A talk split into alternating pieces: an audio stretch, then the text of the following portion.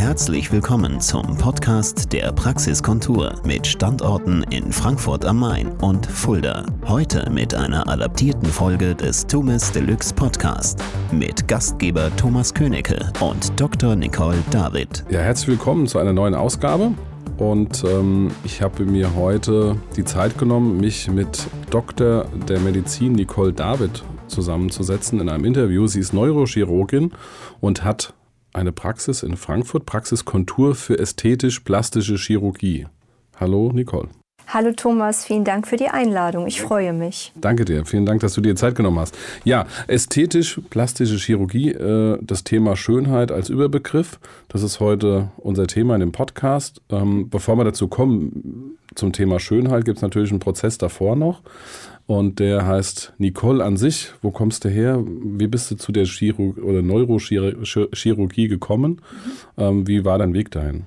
Ja, da muss ich ein bisschen ausholen. Es ist ja so, nach dem Abitur, wenn man sich entschieden hat, äh, welchen Studiengang man absolvieren möchte, und ich wusste das schon als kleines Mädchen mit elf Jahren, dass ich Ärztin werden will, ähm, musst du erst mal sechs Jahre Humanmedizin studieren. Und danach bist du noch keine Fachärztin, sondern du musst in einem Krankenhaus sich bewerben in der Fachrichtung, die dich interessiert. Und äh, dann machst du nochmal, bei mir waren das nochmal sechs Jahre, ausschließlich in diesem Fachbereich eine Art Weiterbildung mit Prüfung wiederum. Das heißt, ich habe dann insgesamt zwölf Jahre absolviert, um mich dann Fachärztin für Neurochirurgie nennen zu dürfen. Und ich habe sofort vom ersten Tag an in meinem äh, Studium, das übrigens in Mainz stattfand, an der Johannes Gutenberg Universität, ähm, habe ich mein Geld mir für das sehr teure Studium dazu verdient, indem ich in der Pflege gearbeitet habe, Tag, Nachtdienst. Und die Pflegedienstleitung hat mich sofort am ersten Tag in die Neurochirurgie gesteckt. Dort bin ich meinem sogenannten medizinischen Vater begegnet mit dem ich heute noch sehr, sehr gut befreundet bin und äh, wir auch noch zusammenarbeiten. Ähm, er hat mich dann mitgenommen in seinem Nachtdienst in den OP und ich durfte durch das Mikroskop schauen und ich habe auf das menschliche Gehirn geschaut und habe mich sofort in diese absolut faszinierende Struktur, sehr ästhetisch, kein Blut, einfach wunderschön anzusehen, habe ich mich verliebt und ich bin dann auch von diesem Fach mental nicht mehr weggekommen, auch wenn ich mich während des Studiums bemüht habe. Ich fand natürlich auch Psychiatrie interessant, Neurologie, ähm, dann Gynäkologie, aber nichts hat mich so fasziniert wie das menschliche Gehirn. Und dann bin ich auch dabei geblieben und habe damals war es auch so, dass wirklich sehr sehr viele Medizin studiert haben und man hat sehr sehr schwer seine Facharztwunschrichtung bekommen. Ähm, ich war aber tatsächlich in jungen Jahren so arrogant, dass ich dachte, das ist egal.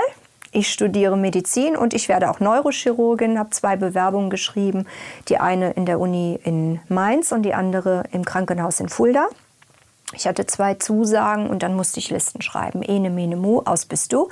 Und ich habe mich für die praktische Ausbildung entschieden, die eher an so einem Großkrankenhaus stattfinden kann und weniger an der Uni. Und deswegen bin ich dann am 1. April als Aprilscherz 97 nach Fulda gegangen und dort meine Ausbildung gemacht bei meinem medizinischen Papa, der dann von Mainz mittlerweile leitender Oberarzt war in Fulda und mich dort auch ausgebildet hat bis zum Schluss.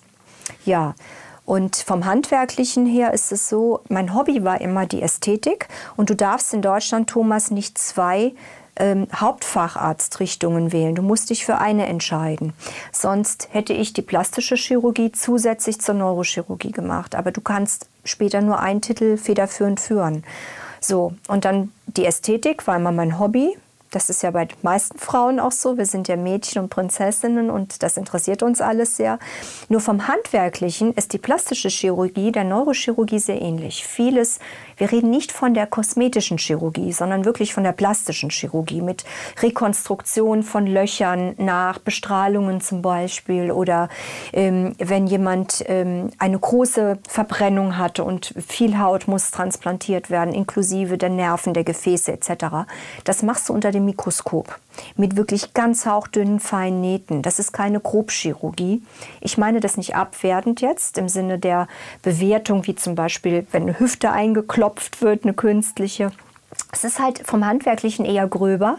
Neurochirurgie und plastische Chirurgie sind sehr fein. Das ist auch ein besonderer Menschenschlag, ist meine Erfahrung. Und ähm, das, was das Nicht-Chirurgische anbelangt, wie zum Beispiel Unterspritzungen, ja, mit wichtigen anatomischen Kenntnissen, die mir dafür äh, benötigt, das war für mich sozusagen kein großer Schritt, den ich machen musste. Es war eigentlich ineinander fließend übergehend. Es kam hinzu, dass ich eine Zeit lang krank war und ich wusste, ob ich überhaupt noch meinen Beruf ausüben kann und habe damals die Zeit genutzt, mich A für meine Facharztprüfung vorzubereiten und B die ganzen Extrakurse äh, für die Ästhetik zu machen. Bin dann auch Mitglied geworden in der Deutschen Gesellschaft für Anti-Age-Medizin, da auch wieder eine Prüfung gemacht und so weiter. Das hat schon alles gedauert. Und dann habe ich in 2008 beschlossen, in Fulda, ich mache mich selbstständig in äh, der ästhetischen äh, Medizin weil ich nicht wusste, was wird aus der Neurochirurgie, kann ich das Fach überhaupt noch ausüben. Aber ich bin ja ein Kämpfer und bin auch wieder gesund geworden, sodass ich das Ganze parallel habe laufen lassen, aber meine Praxis immer mehr ausgebaut habe. Es hat mir immer mehr Freude gemacht. Ich bin auch älter geworden. Dann ist man auch froh und glücklich, nicht mehr die ganze Nacht im OP stehen zu müssen. Und äh, so habe ich das dann nach und nach vervollständigt. Und dann vor drei Jahren zusätzlich in Frankfurt noch eine Praxis als Filiale aufgemacht. Sehr schön. Das war ja mal eine sehr, sehr schöne Reise, kurz durch die Schönheit, durch die Chirurgie. 23 Jahre her. Der Podcast ist ja heute, am 1.4. wird er ja live gebracht. Das heißt, an 23 Jahren ähm, haben wir sozusagen Jahrestag. Ähm, 1997 hast du gesagt, bist du in Fulda eingestiegen sozusagen und hast dich auf den Weg gemacht und ähm, vor zwölf Jahren sozusagen die ähm, erste Praxis äh, Kontur ist der Name. Wir legen das auf alle Fälle auch nochmal in die Shownotes. Äh, wie kann man dich erreichen? Wo sind die Praxisen zu finden? Und äh, die Telefonnummer von dir. Und ähm, das Thema war ästhetisch-plastische Chirurgie. Das ist ja auch der Titel mhm. deiner Praxis. Du hast jetzt diese beiden Komponenten, wo du gesagt hast, du konntest dich damals, äh, sag ich mal, aus der fachmedizinischen Sicht nur in eine Richtung entscheiden. Hast du jetzt die Praxis in beide äh, Themenfelder aufgeteilt? Nein? Nein. Sehr gut. Ich bin bei meinem medizinischen Vater, bin ich ähm, in der Neurochirurgie, hat eine eigene, ein eigenes Krankenhaus, hat eine eigene Struktur, ein MVZ und dort bin ich angestellt als okay. Neurochirurgin örtlich getrennt von meiner Selbstständigkeit. Sehr gut. Und in deiner Selbstständigkeit ist aber ästhetisch, äh, plastische das ist Chirurgie? Die, genau, das ist die komplette Ästhetik, alle ästhetischen Behandlungen. Und äh, mein Geschäftspartner, der Dr. Feldhaus, der führt die plastischen Operationen durch. Er ist Facharzt für plastische Chirurgie. Ah, okay. Ich mache keine ähm, Schönheitschirurgie, weil das ist qualitativ nicht richtig. Ich könnte es, weil das darf ja in Deutschland jeder, mhm. der Arzt ist, darf Schönheitschirurgie betreiben. Das ist aber nicht qualitativ richtig. Das sollte ein Facharzt für plastische Chirurgie machen.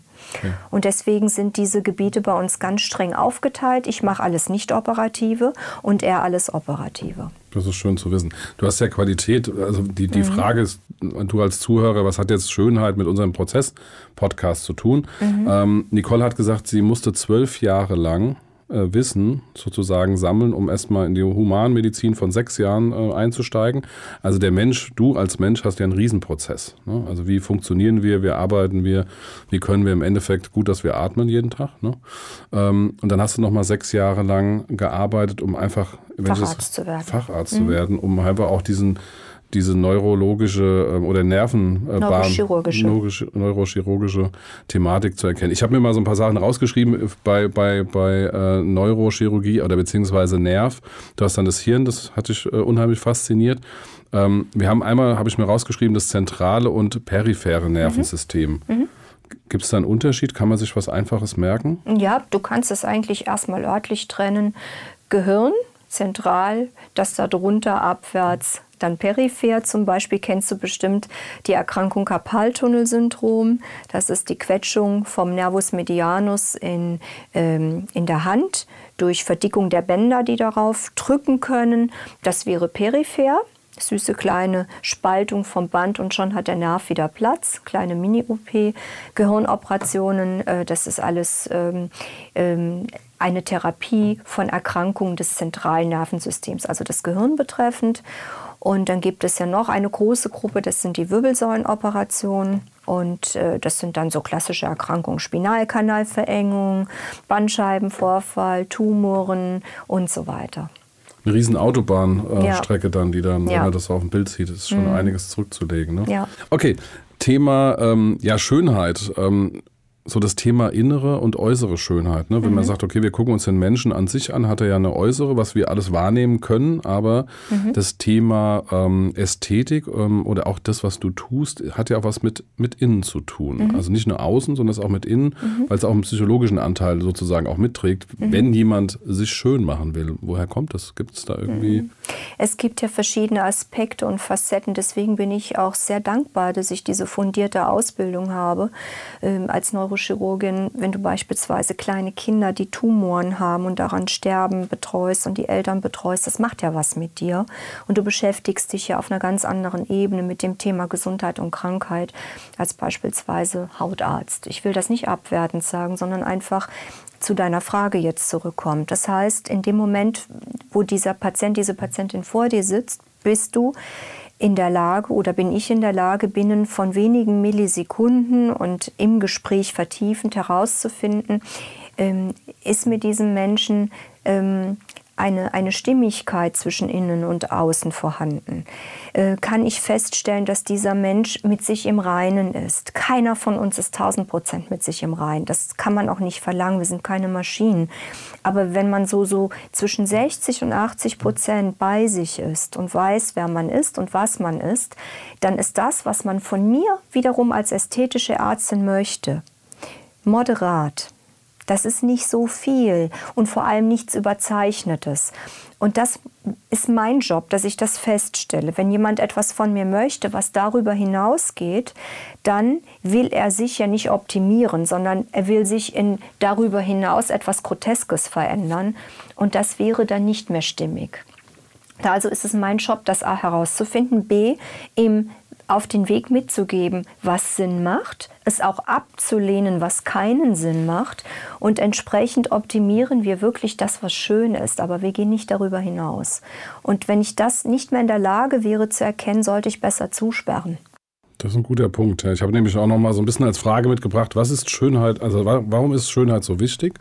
Und ich habe mir so den Gedankengang mitgenommen, sind wir nicht schon von Natur aus schön? Also mhm. das Thema Ästhetik ist ja so, ein, so, eine Balance zwischen Natur und Kunst. Mhm. Und dazwischen steckt so dieser harmonische Ansatz, ne? mhm. ne? also immer in so einem Waagebereich. Das hast du ja auch gesagt. Also entweder, also keine Extreme, sondern es ist wirklich das Thema Harmonie. Und ähm, das ist ja das, was du gerade auch beschrieben hast. Warum ist mhm. Schönheit so wichtig heute? Schönheit war immer wichtig, ist wichtig und wird immer wichtig bleiben. Mm, wir können uns nicht nur durch unser Inneres und alleine durch unser Gehirn und das, was es leistet, definieren, sondern wir präsentieren uns ja auch nach außen, wir zeigen uns, wir stellen uns da. Du kennst das, Thomas, jemand kommt zum ersten Mal zu dir, es entscheidet sich binnen weniger Sekunden, ob die Aura, die Chemie stimmt zwischen diesen beiden Personen. Das ist so wenn jetzt ein attraktiver Mensch, wir wollen nicht im Moment definieren, was für dich attraktiv bedeutet, aber wenn man ein attraktiver Mensch vor dir steht, hat er wesentlich höhere Chancen, dass du ihn auch sympathisch findest. Es sei denn, er benimmt sich, entschuldige das Wort, wie ein Volltrottel. Natürlich. Das ist im Äußeren dann. Das gehört natürlich zusammen. Es gibt Studien, die auch zeigen, in Bewerbungsgesprächen haben attraktive Menschen wesentlich bessere Chancen. Attraktivität stützt das eigene Ich, das eigene Selbst Bewusstsein und damit kann ich mich auch wesentlich besser präsentieren. Also verkaufe ich mich besser, also ist mein Erfolg einfach höher. Ja, ich weiß, wo ich positioniert bin. Ähm, ich habe natürlich, wie du gesagt hast, Selbstbewusstsein, wenn man das Wort mal auseinander nimmt, hat mhm. man ein klares Bewusstsein, ja. sind wir wieder beim Gehirn, mhm. in der Bewusstseinebene. Ne? Mhm. Unterbewusstsein ist jetzt nochmal ein anderes Thema, das strahlt ja von was anderes. Also umso mehr das Bewusstsein klarer ist, habe ich natürlich auch eine bessere Connection zu meinem mhm. Unterbewusstsein, was natürlich auch diesen empathischen Strang wieder nach außen gibt. Mhm. Ich würde auch sagen, also ähm, das ist so meine These. Ich sage auch, das ist äh, Schönheit ist ein subjektives Thema erstmal und ähm, hat viel was mit Sinnlichkeit zu tun und Individualität. Also jeder Mensch sieht Schönheit ein Stück weit anders aus seiner Perspektive. Mhm. Das ist seine Wahrheit. Ne? Schönheit und Wahrheit ist ja auch so ein, so ein mhm. binäres Thema, wo man sagt, okay, das steckt, die Wahrheit steckt dann woanders da. Meine Oma, die hat immer gesagt, ähm, wer schön sein will, muss leiden. Ja, das mag vielleicht immer noch in vielen Praxen so sein. Um einfach Zeit zu sparen, gibt man sich nicht viel Mühe, was Betäubung etc. anbelangt. Ich kann dir versichern, bei mir muss niemand leiden. Da gibt es keine Schmerzen. Es gibt höchstens ein bisschen so Zwicken und einen kleinen Druck bei der einen oder anderen Behandlung, aber keine Schmerzen. Ich finde, man sollte jeden Patienten so behandeln, als würde man selbst jetzt auf dieser Liege liegen und niemand möchte Schmerzen haben. Aber das ist ja das, ähm, wo ich sagen würde, das sind ja so nervliche Schmerzen vielleicht auch, ne, auf der einen Seite. Wenn das natürlich, also ich habe mir dann nochmal im Vorfeld so ein bisschen Gedanken machen zu diesem, zu dieser, äh, zu diesem Vers, ne? Und ein Stück weit, wenn ich natürlich innerliche Schmerzen habe, Ne? Und aufgrund von, du hast ja noch ein kleines Leistungspaket, was wir uns nochmal anschauen. Und da, sagen wir, psychologische Themen auch natürlich schmerzhaft sind im Inneren. Mhm. Und ich aber im Äußeren dafür sorgen kann, oder du ähm, ja. dafür sorgen kannst, dass diese Schmerzen geringer werden oder vielleicht sogar völlig ausgelöscht werden, mhm ist es ja meines Erachtens nach der richtige Weg, auch dich aufzusuchen mhm. in, in, allen Richtungen. Ne? Das erlebe ich auch immer wieder. Es gibt ja vor allem zum Beispiel junge Mädchen, die dann, wenn sie erwachsen sind, das erste Mal im Beratungsgespräch erstmal primär sich an mich wenden, weil ich eine Frau bin und mir zum Beispiel erzählen, dass sie schon seit der Pubertät darunter leiden, dass ihre inneren Schamlippen so groß sind, dass die wirklich abstehen wie ein kleines Schwänzchen. Und ähm, da schämen die sich, die haben Berührungsängste, in der Partnersuche massive Probleme und die sitzen weinend vor mir. Und wenn dann mein Kollege so etwas operiert, dann sitzen sie beim nächsten Mal weinend vor Glück vor mir. Und die verändern sich der Gestalt, dass man wirklich zuschauen kann, wie das ganze Gesicht strahlt und, und offen wird. Die Mädels lachen wieder, die freuen sich. Das sind natürlich Dinge, da kann man richtig helfen. Da ist ein riesen, riesen Leidensdruck dahinter. Genauso bei bei Damen, die ähm, über ähm, eine übermäßige Brust sich beschweren, also übermäßig große Brust mit ständigen Striemen von ihren BH-Trägern, mit Pilzerkrankungen, durch ständiges Schwitzen. Ähm, ja, die, die gehen gar nicht in die Öffentlichkeit, weil die einfach eine Sozialangst bekommen und sich nicht zeigen wollen. In dem Moment, wo so etwas behoben ist, ja, der ganze Mensch verändert sich zum Positiven hin. Das sind schöne Momente und das sind die dankbaren Patienten.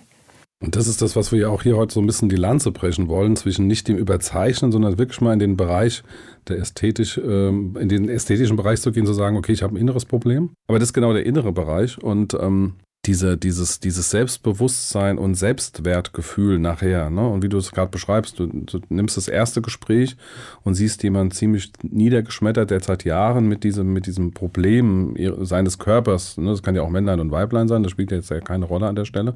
Jeder hat ja da so seine, seine Thematiken, aber wenn das natürlich über Jahre hinweg äh, eine schwere Last ist, die ich zu tragen habe und du jemand bist, der mir dann auf dem Weg natürlich äh, da helfen kann und dann das zweite Gespräch finde ich total bildlich, wie du es dargestellt hast, dass jemand dann vor Freude weint. Mhm. Ja, das finde ich ganz, ganz toll. Genau. Was habt ihr für Leistungen? Gibt es da so, weil wir mal gesagt haben, ab Gehirn abwärts ist peripher. Was gibt es da so für, für Körperteile, die, sag ich mal, so ein Hauptspektrum ab? Äh, Gesicht auf alle Fälle. Okay. Das ist ja das, in was man auch zunächst hineinschaut. Vor allem die Augen immer noch, jetzt auch auf mein Hauptgebiet bezogen, als Tor zur Seele. Ja, mit Schlupflidern, Unterliderschlaffung und so.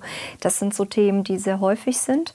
Äh, dann das Thema Falten, das Thema Hauterschlaffung, ähm, dann natürlich das Thema Fett weg. Da sind wir ganz stark drin. Da kann ich mich gut aus. und äh, äh, wir machen dann aber auch äh, Komplettprogramme für adipöse Patienten. Also das ist so mein Gebiet, die Kryolipolyse, Muskelaufbau, Sportprogramme, Ernährungsprogramme, die Begleitung hin in ein gesundes Leben. So würde ich es jetzt mal bezeichnen. Ja, dann was die äh, Chirurgie anbelangt, von Ohrenanliegen bei abstehenden Ohren zu Lidstraffungen, zu Gesichtsliftings, zu Halsliftings, zu Armstraffung, Beinstraffung, ähm, Brustverkleinerung, Brustvergrößerung, Bauchdeckenstraffung, Fettabsaugung etc. Jetzt gehe ich mal davon aus, und ich, ich denke mal auch der Zuhörer wird das genauso denken. Ähm, natürlich sitze ich erstmal mit meinem Thema zu Hause und ich weiß ja, dass meine innere Stimme immer wieder über diese Ohren und über, über diesen un- oder diesen asymmetrischen Körperbau oder dieses Adipöse denkt man ja jeden Tag drüber nach. Wie kann ich dich denn, oder wenn ich jetzt das Gefühl habe, Mensch, ich habe den Mut zusammengenommen mhm. und ähm, ich weiß jetzt auch aufgrund von dem Podcast, die Nicole, mhm. ist da jemand, die mir helfen kann im mhm. Beratungsgespräch. Wie mhm. wird denn sowas aussehen? Wie wird denn so ein, so ein Erstprozess vielleicht aussehen? Der Erstprozess sieht so aus, dass man den Telefonhörer in die Hand nimmt und uns anruft, einen Termin vereinbart. Da wir eine reine privatärztliche Praxis sind, auch das ist seriös und medizinrechtlich absolut verpflichtend, gibt es eine Beratungsgebühr. Die ist einmalig fällig, kein zweites Mal, von 50 Euro und 16 Cent. Dann findet das Beratungsgespräch statt, ausführlich, mit allem, was dazugehört. Also erstmal Analyse, Ist-Zustand wird eruiert, dann wird geschaut, wie kann man das Problem, was der Patient jetzt ähm, an mich trägt, lösen. Gibt es dafür ein, zwei, drei Wege? Welcher Weg passt am besten in das Leben des Patienten, in seine Lebensumstände, in seine berufliche Situation etc. Dann wird natürlich auch eine äh, Kostenkalkulation durchgeführt und dann kann der Patient entscheiden, ist das was für ihn? Wenn ja, braucht er vielleicht noch Unterstützung auf dem finanziellen Weg. Da arbeiten wir mit Medipaid zusammen, die sehr attraktive Finanzierungsangebote auch machen. Also wir haben für jede, sag ich mal, ähm, Struktur, die wir vorfinden bei dem Patienten, auch eine Möglichkeit, die wir ihm anbieten können, wenn er den Weg mit uns gehen möchte als Team. Wir haben im Vorfeld ja da auch drüber gesprochen, was natürlich auch äh, sehr, sehr wichtig ist, was du auch von deinen Patienten auch mal wieder hörst und du ja auch dafür stehst, das Thema Sicherheit. Also mhm. wir haben ja natürlich immer eine Grauzone, wo Licht ist, ist auch Schatten. Und Sicherheit ist es ja, dafür stehst du. Jetzt hast du ganz was Empfindliches bei mir getroffen. Das ist wie ein Wespenstechelchen, was mich umbringen kann. Ähm, hier, Thomas, nicht nur in Deutschland, das ist weltweit eine unglaubliche Situation es ist so, irgendwo wittert jemand, er kann ein paar Euros verdienen, weil er beobachtet, der Beauty-Markt steigt. Überall schießen die Geschäfte aus dem, aus dem Boden. Jeder will damit Geld verdienen. Und ähm, dann plötzlich so, als würdest du jetzt ein Herzkatheter bei mir als Neurochirurgin legen lassen. Ich habe das nicht gelernt, also lasse ich die Finger davon. Ich darf das auch gar nicht. Genauso beobachten wir weltweit, und in Deutschland ist es wirklich ganz schlimm, dass Kosmetikerinnen Patienten unterspritzen. Die bestellen die Ware, auch das ist ein Unding, dass das die Regierung nicht verbietet, im Internet, in Online-Apotheken, selbst bei Amazon. Du weißt nicht, ob das Originalware vom Hersteller ist. Ja, das weißt du nicht. Und dann vertickern die das unter der Ladentheke für Umme, ja, und gefährden dieses Menschenleben. Und ich sage das ganz bewusst, weil die Zahl der Erblindungen durch diesen Humbug, der, diese Zahl steigt täglich. Ich muss in der Nasolabialfalte ganz bestimmte anatomische Gegebenheiten berücksichtigen. Jetzt als Beispiel, wenn ich mit Hyaluronsäure, um diese Falte anzuheben, das Gefäß direkt injiziere und das Hyaluron das Gefäß von innen verstopft oder der Stempeldruck von außen war zu schnell und das Material drückt sich wie, als würde ich mich auf einen Gartenschlauch stellen, das Gefäß ab. Was passiert dann? Die Verbindung mit der Augenarterie ist auch zu und das war's. Patient endet in der Dunkelheit. Oder Nasenhöcker werden injiziert mit Hyaluron von Laien-Medizinern. Mediziner in Anführungsstrichen, das sind keine Mediziner. Dann sterben Nasen ab und die Stirn gleich mit. Ja, es ist einfach, eine Spritze zu setzen, aber es ist nicht einfach, eine Komplikation zu behandeln. Und deswegen wirklich Appell an alle Patienten und möglichen Patienten, immer zum Facharzt gehen. Erst in der Komplikation zeigt sich, was dieser Arzt oder diese Ärztin kann. Gespritzt ist schnell. Und da sollte man nicht auf die Euronen achten, sondern auf Qualität, weil es geht schließlich um die Gesundheit, um das eigene Leben. Und damit ist nicht zu spaßen. Und es ist in Deutschland eine Straftat, als Nichtmediziner, als Kosmetikerin eine Spritze in die Hand zu nehmen. Darauf steht eine Höchststrafe. Und es wird viel zu wenig geahndet. Und wenn ihr jetzt äh, sehen könntet, wie Nicole sozusagen auch so emotional im Thema ist, hat sie absolut recht, weil äh, du hast ja zwei Punkte gesagt. Es geht, wir haben einmal das innere und äußere Thema, wir haben psychologische Lasten und ähm, jetzt, jetzt will ich da noch um drei Euro irgendwie sparen. Ne? Das heißt also auch hier, es gibt den Verband, man kann hier ähm, auch äh, die, die Ärzte aussuchen, die genau. entsprechend auch qualifiziert sind. Und wenn ihr ähm, dazu mehr Fragen habt, Nicole, dich kann man anrufen, wir legen die Nummer Immer. ja auch rein, um einfach mal rauszufinden, ist das was für mich, ähm, ist es überhaupt ein Thema, was mich belastet, kann ich das irgendwie auch noch anders lösen, mhm. das ist mhm. ja auch noch ein Thema.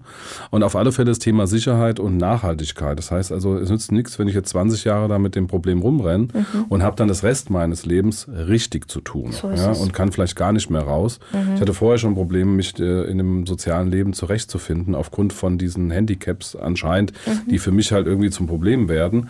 Und, und dann sind sie noch viel schlimmer, mhm. nämlich, ähm, du hast es genannt, äh, die Nase fällt ab oder die ja, Erblindung ja. oder du hast Gesichtslähmung ja. und Entstellung und so weiter. Und äh, das sind ja so Themen oder wir sehen ja auch so Bilder, wo dann Brüste, sag ich mal, nicht so in dem ästhetischen Bereich des goldenen Schnitts oder wie auch immer, dass es irgendwie nach unten nicht oder nach Anatomie oben angepasst. Anatomie angepasst ist. Ne? Ähm, also mein, man macht es nicht umsonst zwölf Jahre, sich mit diesen Thematiken ja. zu beschäftigen. Wenn man die Monate und Tage mal hochrechnet, ist das einiges, mhm. ähm, weil das ist eine sehr komplexe und, und fachspezifische Thematik. Von daher unterstreiche ich das absolut, ähm, dass man hier nicht so zum Hof- und Hausarzt ähm, ja. geht, der dann irgendwie für mich dann eine kosmetische oder vielleicht dann am Ende des Tages eine plastische Thematik dann irgendwie umsetzt. So. Also von daher arbeitet an diesem Qualitätsthema und das ist nicht nur in Deutschland so und vielmals ist ja auch die Versuchung, ah, dann fahre ich mal schnell in die Nachbarländer, da ist es auch ein bisschen günstiger. Und ähm, aber es gibt ja sehr viele Statistiken, die sind jetzt auch nicht um diesen Bereich nach oben zu bringen, sondern sie sind ja Fakt mhm. da und ähm, das ist auch dann nachhaltig auch in der Medizin hängt ja dieses Thema. Also dieses Thema ist ja nicht so, dass wir das dann gelöst haben, sondern es dann in der Sozialmedizin ähm, tun ja dann die, die Patienten wieder auftauchen und genau. müssen dann nach, nachhaltig behandelt werden. Ja, genau so. Eine Patientin werde ich nie vergessen, die rief mich abends an. Ihre Narbe von der Brust-OP ist aufgeplatzt und das Implantat hat sie angeschaut. Die war in Tschechien und ihr Chirurg war nicht erreichbar. So, dann bin ich im Schlafanzug und Pantoffeln in die Praxis gejagt, weil kein Krankenhaus in Fulda wollte sie aufnehmen. Logisch, die haben die ja nicht operiert. Und das ist ja kein medizinischer Notfall, weil das war ja eine selbstgewählte Leistung, für die sie bezahlt hat. Und äh, die Krankenkasse bezahlt das ja nicht, wenn jetzt eine Komplikation eintritt. Ja, sieht zwar kurzzeitig sehr schön aus dann, aber. Aber dann war der Chirurg nicht mehr erreichbar. Und dann war er nicht mehr erreichbar, genau. Also von daher können wir nur ähm, an ja, das Gewissen sozusagen appellieren. Zum Thema Schönheit ähm, haben wir natürlich auch so ein paar Themen, wo wir gesagt haben, okay, es geht nicht ums Extrem. Ne? Also wir haben ja auch, sagen wir mal, ein paar Beispiele, wenn ich das mal so sagen darf. Ich mag Michael Jackson extrem gut. Ich fand, es war in diesem Schönheitsbereich völlig überzogen. Irgendwann hat er wahrscheinlich äh, die Linie überschritten, wo es dann aber das sind wir wieder beim Thema subjektiv. Also ich will jetzt niemanden da in seinen, in seinen Wahrnehmungen sozusagen eingrenzen. Und das ist, ähm, es gibt ja verschiedene kulturelle Themen. Wir haben Tätowierungen, ich bin auch voll tätowiert, finde das als schön. Der nächste sagt, ach du lieber Himmel, der ist irgendwo in so einer Rockergruppe. Ähm, äh, also da, ne, da hast dann auch immer so ein Thema. Oder das Thema Tellerlippen, wir kennen es ähm, aus äh, kulturellen Indianerstämmen. Oder auch Schmuck und Narben, also auch das Narbenbildung oder auch ähm, ein Riesenloch im Ohr zu haben oder sowas. Das sind Schönheitsbereiche, die natürlich auch kulturell stehen. Oder wir haben uns vorhin unterhalten, ähm, diesen Lotusfuß, wo man denkt, das gibt es doch gar nicht. Ja. Aber es gehört zum ja. Schönheitsideal. Ja. ja, so ist es. Genau. So hat jede Epoche, jede Kultur ähm, ihre Eigenheiten, was sie als schön empfindet oder besonders attraktiv empfindet. Du musst nur schauen, Brasilien versus Deutschland. In Brasilien sind eher voluminöse Hintern zum Beispiel sehr gefragt. Äh, das ist so ein bisschen am Überschwappen, auch zu uns jetzt mittlerweile. Jeder kennt den Begriff Brazilian Butt Lift, nur zum Beispiel. Ähm, in Amerika ist es schon fast normal, überdimensionierte Brüste zu haben. Wer das nicht hat, ist out ähm, so hat jeder sozusagen seine eigene Idee. Ich habe auch meine eigene und ich würde meine Ethik nicht verletzen wollen, nur weil ein Patient das vielleicht von mir will. Und das ist mein gutes Recht. Wenn ich der Meinung bin, das steht jetzt diesem Patienten so nicht, was er sich da vorstellt, dann sage ich das auch und dann mache ich das nicht. Genau, also wenn ich dich richtig verstanden habe, steht für dich tatsächlich Natur und Kunst im Einklang zu einer harmonischen, so ist es. einem harmonischen Ausklang sozusagen. Genau. Ja. Also von daher, ich denke mal, ähm, wir können jetzt über, über, über, über Schönheit noch ein Stückchen weitersprechen. Ich weiß auf alle Fälle, Nicole ist die Expertin und ähm, man sieht es auch anhand von ihrem Lebenslauf und ihren, ich weiß nicht, wie viele Operationen du wahrscheinlich schon durchgeführt hast, unter Mikroskop oder auch ohne Mikroskop. Das ist eine lange Zeit, 23 Jahre und mehr plus. Und jetzt äh, die Praxiskontur seit zwölf Jahren in Fulda und jetzt seit drei Jahren in Frankfurt. Und ähm, die Praxis in Frankfurt, die findet man im Steinweg 10. So ist es, direkt neben Hugendubel und der Hauptwache. Das ist, da kannst du sogar noch ein Buch mitbringen, wenn du dann im Endeffekt äh, bei dir unterwegs bist. Also super einfacher Prozess, anrufen, Termin ausmachen. Es gibt im Endeffekt ein Anamnesegespräch oder ein Beratungsgespräch und dann wird erstmal geschaut, ist das, liegt es in dem Bereich der Ästhetik, das, mhm. was du vertrittst und mhm. das Thema Sicherheit. Und dann äh, gibt es eine individuelle Lösung für den Patienten oder für den, für den Kunden. Und ähm, das passt soweit. Mhm. Du hast ja gesagt, ähm, ich sitze jetzt zu Hause, habe innere und äußeres Problem, das greife ich schon seit Jahren auf und so weiter. Und jetzt, äh, wie komme ich am besten in Kontakt mit dir? Also was passiert? Da gibt es da irgendeinen Prozess, einen Ablauf? Kann ich mir schon irgendwas vorstellen, damit ich mich ein bisschen wohlfühlen kann, vorab schon mal? Ja, also als Arztpraxis, Thomas, das ist ja so, du rufst jetzt als Patient, der sich traut, der möchte, rufst du bei uns an. Und da gehe ich ja jetzt nicht selbst ans Telefon, sondern das sind ja die Praxisdamen, die dann abheben. Und da ist es gerade, was diese sensible Geschichte der Ästhetik anbelangt, besonders wichtig, gutes Personal zu haben. Und dieses Personal muss ständig auch geschult werden, sowohl zu den einzelnen Themen, aber auch in der Kommunikation mit dem Patienten finden diese Schulungen statt. Weil du darfst weder kurz angebunden sein, noch äh, diese Ängste nicht wirklich wahrnehmen, sondern am Telefon muss eine Dame sitzen, die sehr empathisch ist, die gerade für die Ängste dieses Neupatienten sehr viel Verständnis hat. Die muss ihn praktisch am Telefon abholen. Das ist was anderes, wenn du in einer Allgemeinmedizinerpraxis anrufst als Patient und willst einen Termin, weil du Schnupfen hast. Ja, das ist nicht mit einer großen Hürde verbunden. So, und das finde ich ist schon mal der wichtigste Prozess, dass der Patient am Telefon ordentlich abgeholt wird. Wenn er dann die Praxis betritt, das ist der zweite ganz wesentliche Aspekt, dann werden seine ganzen Daten noch mit aufgenommen, im Computer notiert. Ähm, natürlich, das geht vom Smalltalk, der ganz wichtig ist für die Wohlfühlatmosphäre über das Ambiente an sich in der Praxis, bis hin dann zu, nehmen Sie bitte kurz Platz, die Frau Doktor holt Sie gleich. Es muss ein Komplettpaket darstellen und abbilden und das muss immer standardisiert sein darf es keine Ausreißer geben. Die Freundlichkeit muss immer da sein. Wir machen extra Meetings vom Umgang mit dem schwierigen Patienten. Wie reagiert man, wenn ein Patient vielleicht mal nicht so einen guten Tag hat? Nur zum Beispiel. Da darf niemals eine Ruppigkeit oder Unfreundlichkeit rumkommen. Und bis hin zu Entschuldigungen, die dann auch ausgesprochen werden müssen. Ja, dann ähm, die ganzen Prozesse, ähm, wie wird kommuniziert, wenn der Patient in der Beratung bei mir war und ist dann wieder an der Anmeldung, ähm, was dann die späteren und weiteren Terminvergaben anbelangt. Das alles ist ein wichtiger Fluss, der aber dauernd kontrolliert werden muss und auch verbessert werden muss, weil der Teufel steckt im Detail. Fehler schleichen sich ein und die wieder rauszubekommen ist schwierig. Und äh, das kann ich mal sagen, weil in Nicole ist es dieser tatsächliche Wow-Effekt. Das heißt also, ich meine, ich sitze ja jetzt, ihr müsst euch mal vorstellen, du sitzt jetzt jahrelang zu Hause und hast dieses Thema in dir mhm. und dann nimmst du das Telefon in die Hand und bist der Meinung, jetzt habe ich den Mut zusammengefasst und dann mhm. kommst du in so, eine, in so eine Warteschleife und dann hast du vielleicht noch jemand, der jetzt gerade noch jemanden abgefrühstückt hat. Also mhm. Also Thema Allgemeinmedizin hast du ja gerade noch mal mhm. gesagt. Ähm, die Nummer 327 und dann gibt es im Endeffekt das, ähm, was wir alle nicht wollen in der heutigen Zeit, ist warten. Mhm aber jeder Arzt hat ein Wartezimmer. Ja. Ne?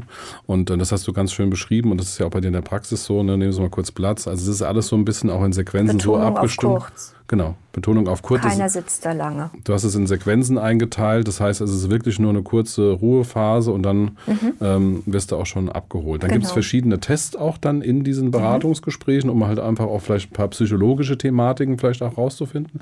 Ähm, also die Tests im Beratungsgespräch nicht, aber was meine Mitarbeiter anbelangt und uns selbst natürlich auch, wir ähm, werden immer gecoacht. Wir hatten schon verschiedene Coaches, die uns als Chefs, aber auch die Mitarbeiter gecoacht haben, immer wieder, immer wieder. Wir haben auch diesen, ich nenne ihn mal Farbentest, ich habe das Fachwort vergessen gemacht, wo unsere Persönlichkeiten von uns allen in Farben aufgeteilt sind, damit wir wissen untereinander, wie wir miteinander kommunizieren und uns besser verstehen auch. Mhm. Ich bin ein ganz klassischer Rottyp.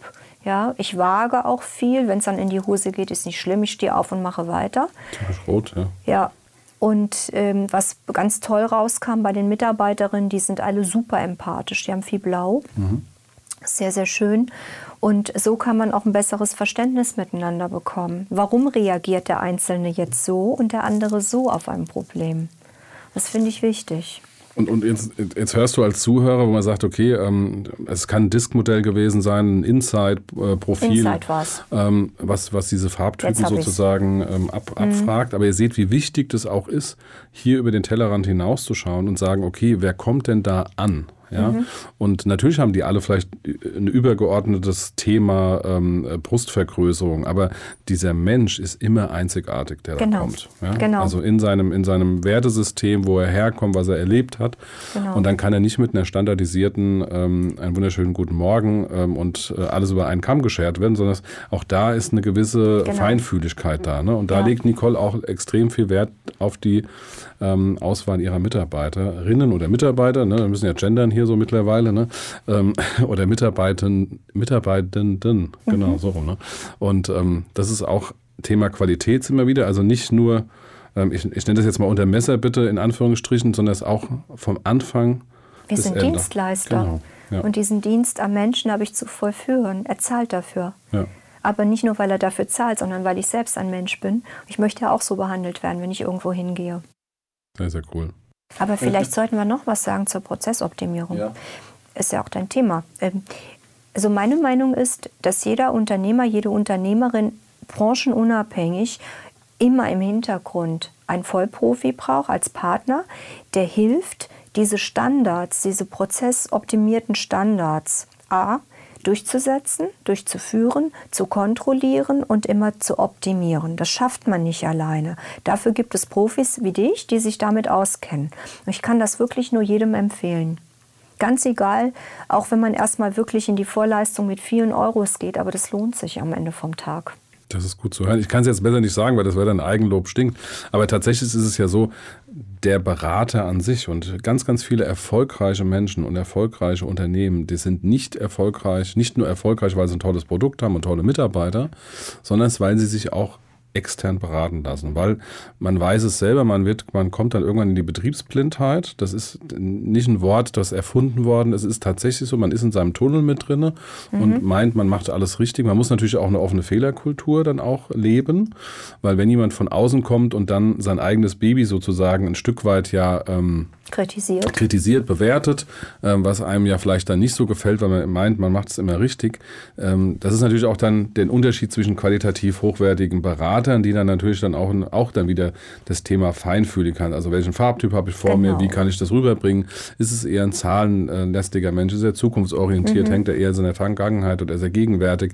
Da muss man natürlich aufpassen, aber genau diesen Schlüssel muss man bringen und auch, es geht ja nicht darum, jemanden zu kritisieren, das ist auch nie mein Job, sondern es geht am Ende des Tages immer um Performance, also um Optimierung. Du willst mhm. dir das Optimale rausholen äh, mhm.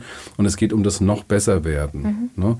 Natürlich ist oben wenig Luft, aber ähm, ich sag mal, diese 80-20-Regel, die haben wir ja dann immer so, wenn wir die von Pareto so ein bisschen mitnehmen und sagen, okay, 80 ähm, Prozent geht schnell, aber die letzten 20 Prozent, genau dieses, ähm, wo du auch arbeitest in der Ästhetik, in diesem Untermikroskop, in mhm. dieser Mikroebene, mhm. das dauert lange, lange Zeit. Ne? Da mhm. brauche ich 80 Prozent meiner Zeit, um diese 20 Prozent zu machen. Aber ich, ich bin der festen Überzeugung, da hebst du dich in Zukunft ab. Das mhm. sind die Themen, wo man sagt, okay, das ist Standard, das merkt auch der Kunde.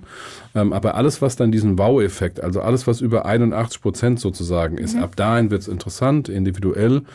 Ähm, und das kenne ich jetzt auch aus den letzten 25 Jahren. Du kannst dich da nicht selbst performen. Nee, das geht nicht. Ne? Du brauchst jemanden von außen, der ja. dir sagt, ähm, mach das jetzt, guck mal da, einen mhm. klaren Plan, eine klare Struktur.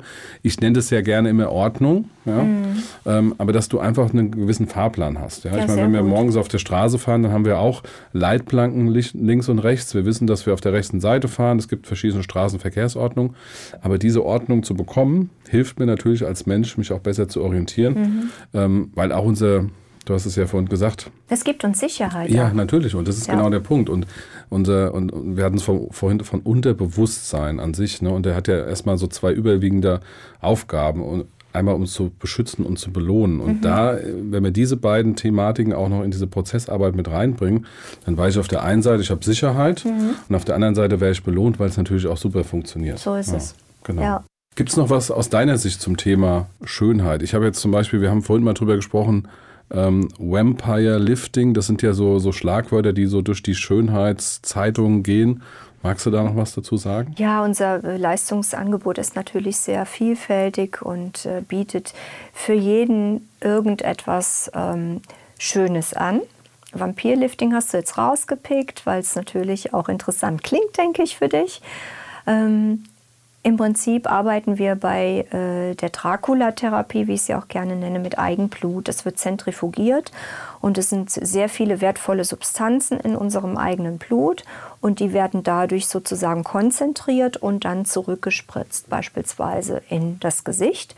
Dadurch äh, wird neues Kollagen stimuliert, neue Gefäße sprießen, die Haut sieht wieder etwas rosiger aus. Das finde ich sehr gut für Damen und Herren zwischen 30 und 40. In dem Moment, wo bei Damen schon die Wechseljahre angefangen haben, ähm, kann man noch mit effektiveren Methoden nachhelfen, wie beispielsweise Eigenfettunterspritzung bzw. Hyaluronsäure.